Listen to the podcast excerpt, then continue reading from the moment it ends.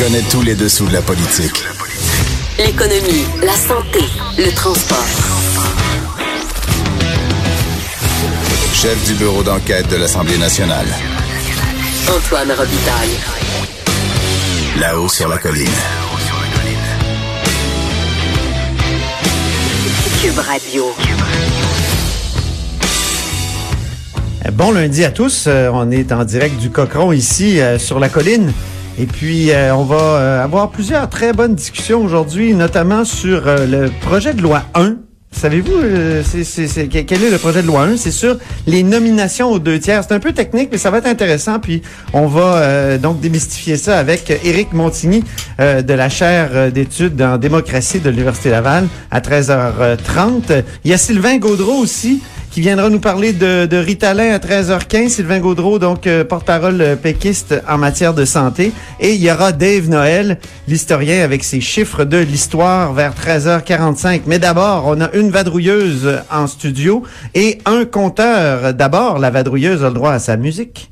Il y a de la joie.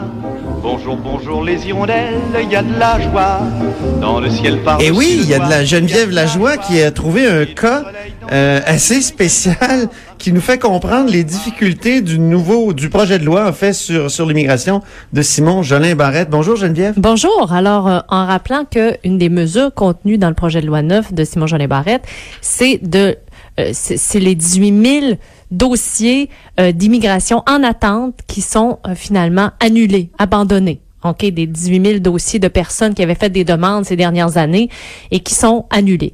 Donc, il y a, y a des, des, des gens, bien sûr, qui, euh, qui, se, qui, se, qui se sont confiés à moi, notamment Emmanuelle euh, Robidou, qui est une Française de 30 ans, euh, qui est ici donc euh, depuis euh, plusieurs années, euh, qui a fait une demande de certificat de sélection du Québec déjà euh, en 2017.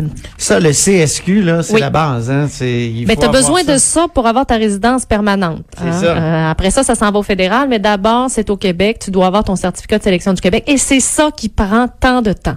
Ah. Alors, elle, euh, son- en attendant, elle a un permis de visa, un permis vacances-travail, qu'on appelle un PVT dans le jargon. Euh, et puis, euh, ce certificat, ce, ce permis-là lui permet d'être ici pendant deux ans. Euh, c'est habituellement la porte d'entrée des nouveaux arrivants, là, notamment des Français. Et puis, c'est- ça, te permet de travailler ou pas pendant deux ans. Tu as le droit d'être ici, puis tu as le droit de travailler aussi. Donc, elle, donc son visa vacances-travail se termine donc le 30 avril. Et puis, donc là, puisque son dossier est au nombre des 18 000 dossiers qui ont été qui, qui seront abandonnés, en tout cas dans le projet de loi 9, euh, ben là, elle, euh, elle, elle va être obligée de quitter. Elle va être obligée de quitter le Québec avec, avec son, son mari et son petit garçon de Parce 5 ans. là le PVT vient à échéance. Voilà. Mais elle n'a pas son CSQ. Non, Si elle est toujours de parler avec les Voilà, elle est toujours en attente et, et visiblement va être en attente longtemps parce que le, les 18 000 dossiers seront abandonnés. Le CSQ, elle l'avait demandé en vertu de l'ancien système Voilà. là, qui, qui, qui est aboli et, et, et dont les, c'est les 18 000. euh, Oui, le ministre de l'Immigration, Simon Jolin Barrette, a décidé que les dossiers qui, ont, qui avaient été déposés avant le 2 août dernier, euh, les 18 000 dossiers qui étaient toujours en attente, donc, euh, de d'être traités, euh, seront abandonnés en vertu du projet de loi 9. OK, donc très inquiète. Très Euh, inquiète parce que, évidemment, en plus, on parle de quelqu'un qui a une famille là, avec un petit garçon. Elle va devoir quitter. euh, son petit garçon va à la garderie.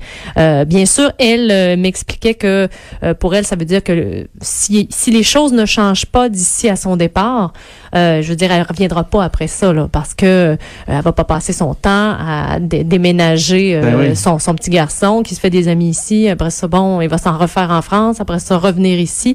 Euh, et le ministre Jolin Barrette euh, dit toujours, euh, répond aux partis d'opposition que les gens dans cette situation-là n'ont qu'à euh, appliquer sur le programme d'expérience québécoise. Ah, ça, c'est une autre affaire. PEC. Programme d'expérience Voilà. québécoise. OK, il y a Le le, PEC. le CSQ, Si le PVT. tu parles français, tu Le travailles PEC. déjà ici, tu es en sol québécois, Ouais. euh, donc tu pourrais, tu peux appliquer sur le PEC. OK. Euh, c'est ce qu'elle et son conjoint ont fait.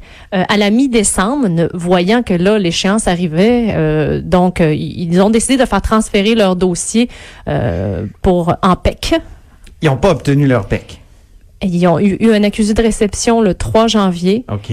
et euh, depuis Rien du tout, aucune nouvelle, alors que ce, ce le PEC, l'avantage, en tout cas ce que dit M. Simon Jolin Barrette, c'est que c'est un ça doit être réglé en 20 jours. En Oui, c'est les 20 jours, c'est ça. voilà, là. c'est comme une voie rapide, fast track.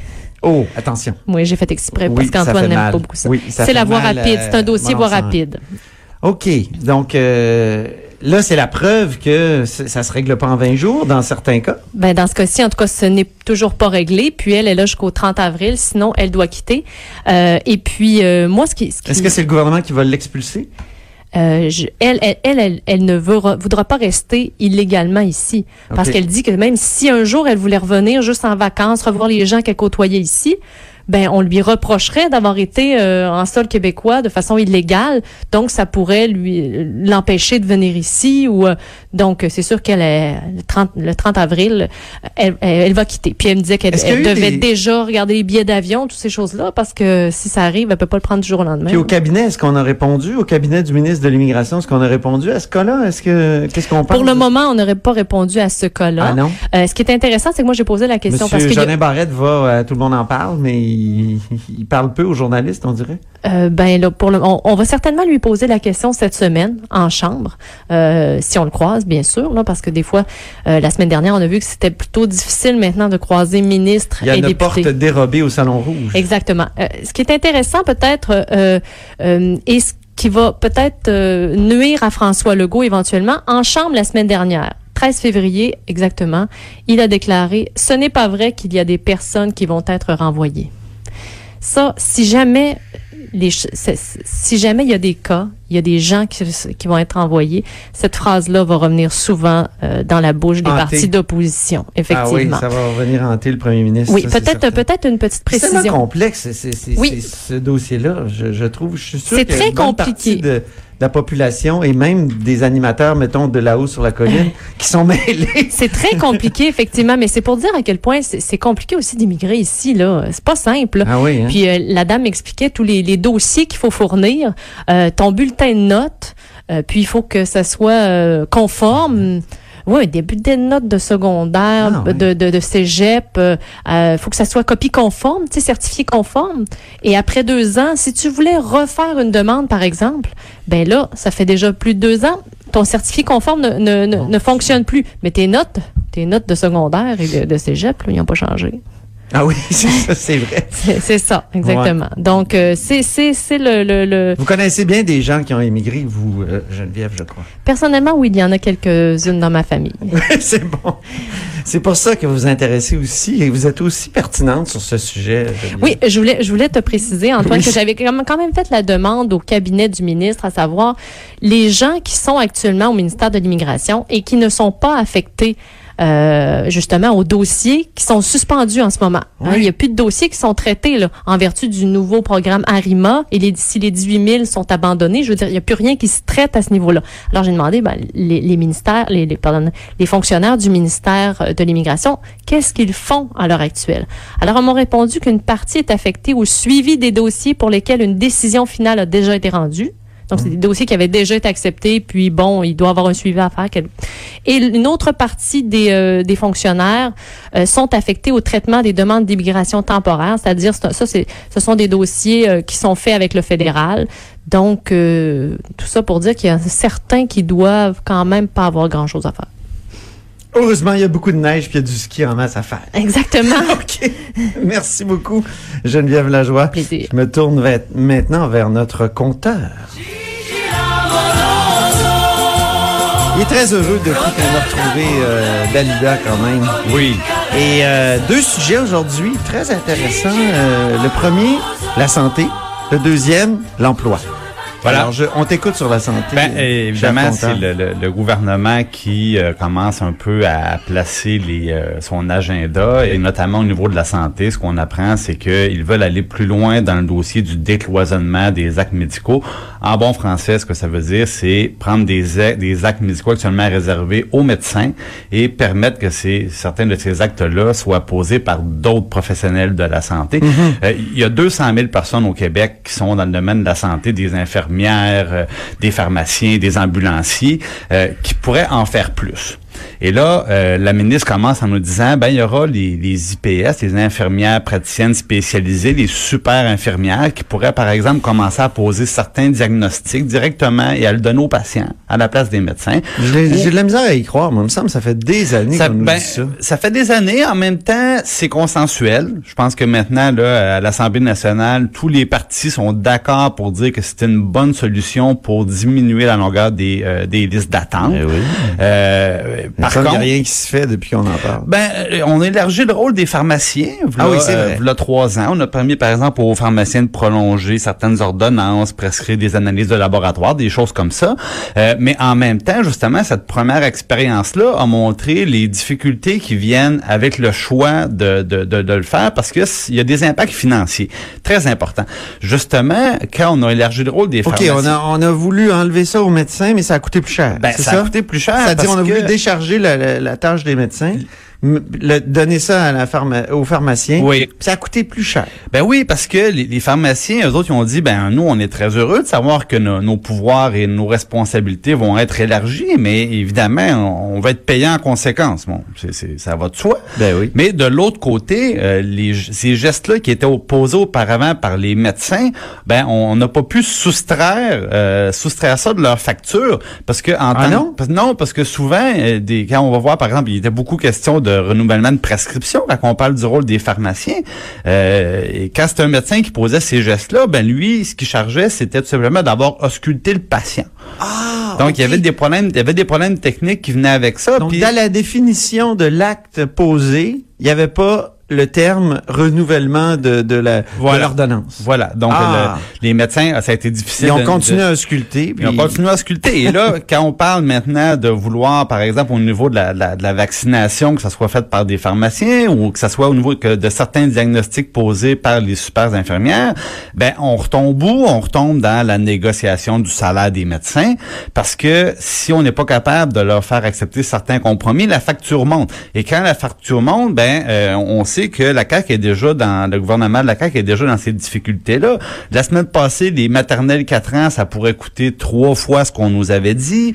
Euh, on a créé une prestation pour les personnes âgées qui n'était pas prévue. Il y en avait pour un demi-milliard. On sait que maintenant, les, les- les grands projets là, qui avaient été annoncés en campagne électorale, que ce soit la prolongation du REM à Montréal ou le troisième lien à Québec, ça faisait pas partie euh, de l'enveloppe supplémentaire euh, qu'avait prévu le gouvernement. Donc, il y, y a un casse-tête financier derrière ça. Et euh, la clé, ça va être la fameuse, la fameuse étude dont on parlait euh, concernant le salaire des médecins. Est-ce qu'on va être capable de dire que les gestes qui vont être délégués à d'autres, euh, à d'autres professionnels, est-ce qu'on va pouvoir réduire ça de votre rémunération? C'est là que c'est beaucoup moins sûr. C'est ça. Bon, ben, on va, on va surveiller ça attentivement. Quant à l'emploi maintenant, peut-être Oui, un petit ben, mot sur l'emploi, parce qu'il y a eu des chiffres sur un petit l'emploi. mot euh, rapide, c'est- tout autre sujet en terminant. Tout autre sujet, donc l'Institut de la statistique a publié son bilan 2018. Euh, bon, première des choses, euh, on a la note finale du gouvernement libéral, c'est-à-dire il s'est créé euh, 202 000 emplois Ah au oui. cours euh, des euh, depuis 2014. Donc, et Philippe Couillard qui avait promis 250 000 emplois. Donc, c'est sa note finale au, au niveau. Donc, en euh, 2014, en campagne, il avait dit on va créer 250 000 emplois. Il y en a créé finalement euh, 2200. Voilà. OK. Et ce qui est intéressant, c'est bon, la- l'année dernière, il s'est Mais créé. ça, c'est en avril. Il faut attendre en avril. Ouais, ben si, si on veut voir la date précise, précise, il faut attendre en avril. Mais on bon, ne ce qui est pas en créer intéressant, 50 000. en- euh, ouais. près de près de quelques 39 000 emplois en 2018, mais trois euh, trois nouvelles euh, trois nouvelles jobs sur quatre ont été créés chez les personnes de 55 ans et plus. Ça, c'est intéressant. Alors Les membres de que- FADOC comme moi? oui, les membres de FADOC euh, comme toi. Euh, 70% des nouveaux emplois aussi comblés par des femmes. Ça Ah. aussi, c'est intéressant. Alors que chez les jeunes, par exemple, c'est seulement 6% des nouveaux emplois. Donc ça, c'est plus inquiétant. Et il y a un phénomène qui, euh, qui est aussi euh, marqué, c'est que ça a été beaucoup région de Montréal, région de Laval, beaucoup plus difficile dans les régions, notamment ici à Québec, on est habitué d'avoir un, un taux de chômage très très bas. Eh oui. Puis, euh, là, ça, on a perdu des emplois dans la dans la région de Québec. Donc c'est un petit peu ça qui marque le, le portrait économique là, au niveau de l'emploi de l'année euh, 2018. Bien, ben merci beaucoup pour ce tour d'horizon, euh, cher compteur, donc euh, Jean-François Gibault, qui est directeur de la recherche à QMI. Alors à demain. Ben restez des nôtres parce qu'après la pause, on s'entretient avec Sylvain Gaudreau, porte-parole du Parti québécois en matière de santé.